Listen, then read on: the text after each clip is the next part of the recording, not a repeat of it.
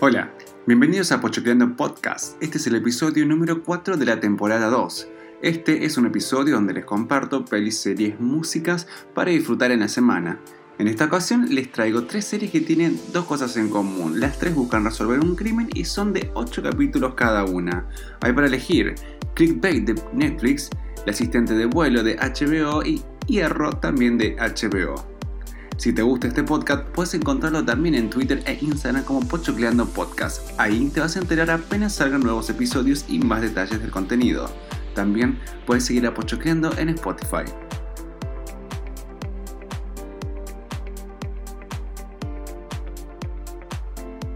Ok, y nos ponemos en modo detective para disfrutar estas tres series. Comenzamos con la primera que se llama Clickbait, algo así como Ciberanzuelos de este año, es de Netflix y es una miniserie recién salidita del horno, está dentro todavía del top 10 de Netflix. Es una historia de suspenso policial claramente sobre un asesinato, está protagonizada por Adrian Greiner, eh, lo recordamos como el novio de Andy en El Diablo Viste a la Moda, Zoe Kazan y Betty Gabriel. ¿Por qué se las traigo? Porque ya desde el primer episodio te atrapa, es súper adictiva y súper pochocleable. Bueno, permiso, paso a contar. Clickbait Sería algo así como un ciberanzuelo, es la historia de un secuestro y posterior asesinato de Nick Brower, un fisioterapeuta de mediana edad, casado con dos hijos, yo diría como perfecto en los suburbios. Claramente esta es una serie en la que se van a dedicar a averiguar quién asesinó y por qué, ¿no? Tiene todos los estereotipos de las típicas historias de suspenso policial. Pero bueno, esa es la base. Lo interesante es cómo van a contar la historia y cómo esta se va a desarrollar. Bueno, primero que nada, esto no es spoiler, es que a Nick lo secuestran. Acá entra un elemento súper importante en la serie que es el uso de la tecnología. Qué sé yo, por momentos me parecía que estaba viendo un capítulo de Black Mirror. Porque a la hermana de Nick le llega un mensaje con un link hacia un video donde se lo ve golpeado, sosteniendo un cartel que dice yo abusé de una mujer. Y después dice el cartel, otro cartel dice a los 5 millones de reproducciones me van a matar. Entonces acá comienza la desesperación de la hermana, que se llama Pia Brewer, y que busca a su hermano por todas partes y este no aparece. Eh, acá comienza también a cobrar protagonismo la mujer de Nick, quien también se empieza a desesperar, sobre todo porque el video que ven obviamente se hace viral y va a llegar a los 5 millones de, visitas. Acá también hay un guiño a la opinión popular, a las redes sociales, ya que no solo por, por reproducir ese video, sino que además lo empiezan a juzgar de antemano, le escriben violador, abusador, ojalá te mueras, la clásica cancelación de internet, ¿no es cierto? Simplemente porque él tenía un cartel que decía eso en el video. Obviamente Nick aparece muerto, esto tampoco es un spoiler, pero me tengo acá porque aquí comienza a desmenuzarse la historia. La serie tiene 8 capítulos, cada uno de ellos tiene el foco en un personaje de la historia, que va como que alimentando cada vez el cúmulo de información que a veces desorienta. Eh, tenés un capítulo por personaje, tenés el capítulo de la hermana, el capítulo de la mujer, del capítulo del detective, y cada uno de ellos ves cómo se van desarrollando cada personaje con sus problemas, con, no sé, cómo estos se entremezclan con la situación que se está viviendo con la desaparición de Nick. La cosa es que cada capítulo desentierra una capa nueva del asesinado, que los propios personajes no conocían. O sea, se va creando un perfil irreconocible, por lo menos para los familiares. La dinámica que tiene la serie es increíble porque el eje en cuestión se va trasladando cuando crees que tenés el sospechoso, aparece algo nuevo, algo raro, algo que crees que resuelve el crimen y bueno, no. Otro punto destacable es el uso de la tecnología que mencioné recién, que no es un detalle menor, ya que deja en evidencia y expuesto ¿no? lo vulnerable que estamos todos al exponernos a aplicaciones y servicios de Internet. Los famosos términos y condiciones, por ejemplo, a los que aceptamos a priori sin siquiera considerar a qué estamos accediendo. sobre todo la cantidad de gente loca suelta con un dispositivo que puede cagar la vida a cualquier persona, pero también como estos dispositivos pueden dar con los culpables cuando no sos policía. Es muy interesante cómo utilizan Internet para desenmarañar la historia, pero a su vez como también lo utilizan para hacernos patch. Bueno, como dije, son 8 capítulos de 40 minutos que son tan dinámicos que parecen que son de 20 minutos. Esta es una serie que comienza y se termina, así que no hay más para segundas temporadas. Ideal para una semana de suspenso maratón pochoclero. La segunda miniserie que les traigo se llama The Flight Attendant, al asistente de vuelo y la pueden encontrar en HBO Max. También es de este año. Está protagonizada por Kelly Cuoco, la tan famosa Penny en The Big Bang Theory y por Michael Huseman. Este es un, como un canal de cine, lo conocemos por El secreto de Adelaine y también porque participó en un comercial de Chanel número 5 con Giselle Bunch. Bueno, al igual que Clickbait, esta es una historia que te engancha desde el primer capítulo. No hay escapatoria, la terminas en un bocado. El final del primer episodio del piloto es fa. Bueno, se trata de la vida de Cassandra, que es una asistente de vuelo que viaja por todo el mundo, atendiendo por supuesto en primera clase, divirtiéndose en cada país donde hace escala, tiene problemas con el alcohol y los límites. En una de esas escalas es donde conoce este Adonis Alex, un multimillonario que tienen una noche en Bangkok, una cena de mucho alcohol y por supuesto sexo en todas partes.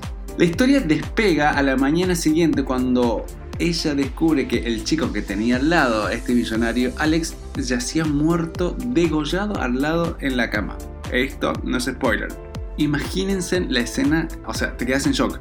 La cosa es que era tanta la borrachera que ella que no se acordaba nada de la noche anterior. Fue ella quien lo mató estuvo ella en peligro, lo mataron mientras ella dormía. Ahí claramente sería ella la primera y única sospechosa. Así que decide huir, limpia sus huellas de manera muy mal y se marcha.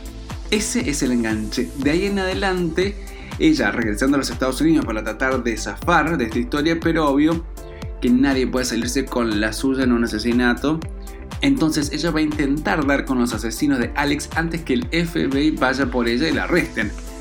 Esa es la base de la historia. Como verán, es la típica historia de la persona que busca limpiar su nombre de un asesinato que no cometió.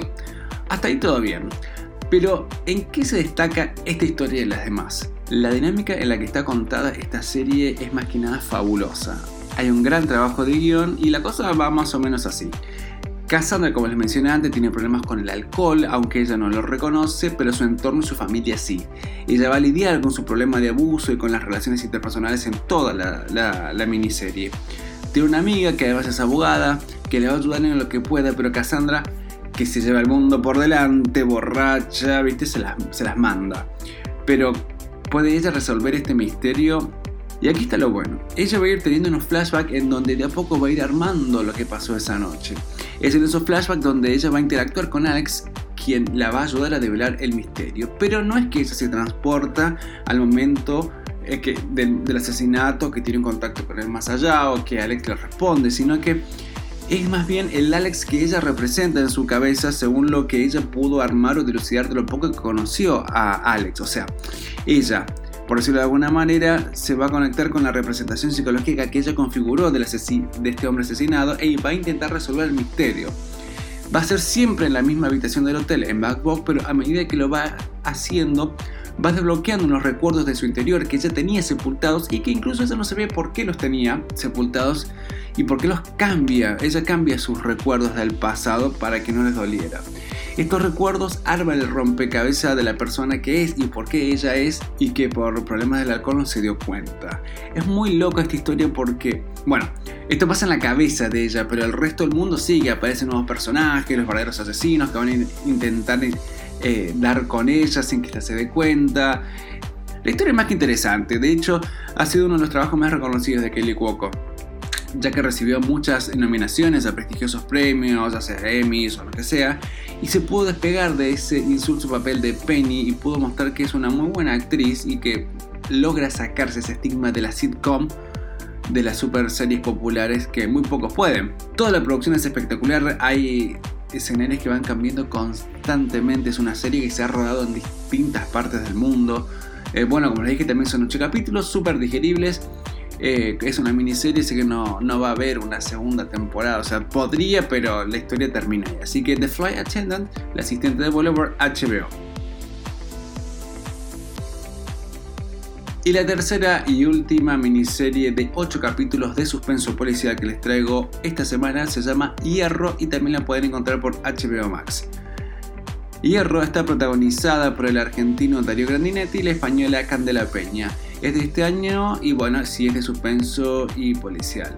Hierro es una isla que forma parte de las Islas Canarias. Allí se va a centrar la historia sobre el asesinato de un chico la noche antes de su boda. Son dos los protagonistas en los que va a rondar la historia. Primero el sospechoso Antonio Díaz, que es Grandinetti, quiere ser productor de de la isla a quien tiene negocios sucios con mafiosos de Tenerife. Su hija se iba a casar con el muerto, con quien tampoco tenían buena relación, pero eran socios en los negocios turbios.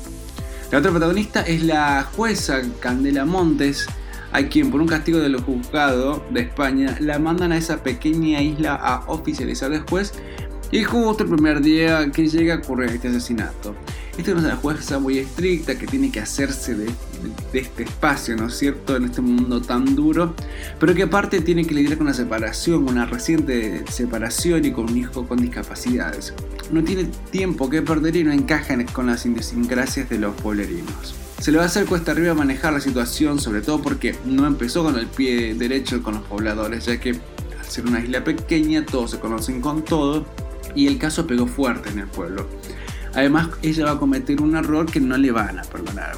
Se la recomiendo porque desprende cosas muy interesantes como las viejas costumbres de los pueblos, tal vez atrasados culturalmente en pleno siglo XXI, la hermandad que se desprende de estos, hacer casi familias, todos y por supuesto las locuras en las que uno puede llegar con tal de salir de estos pueblos, ¿no es cierto?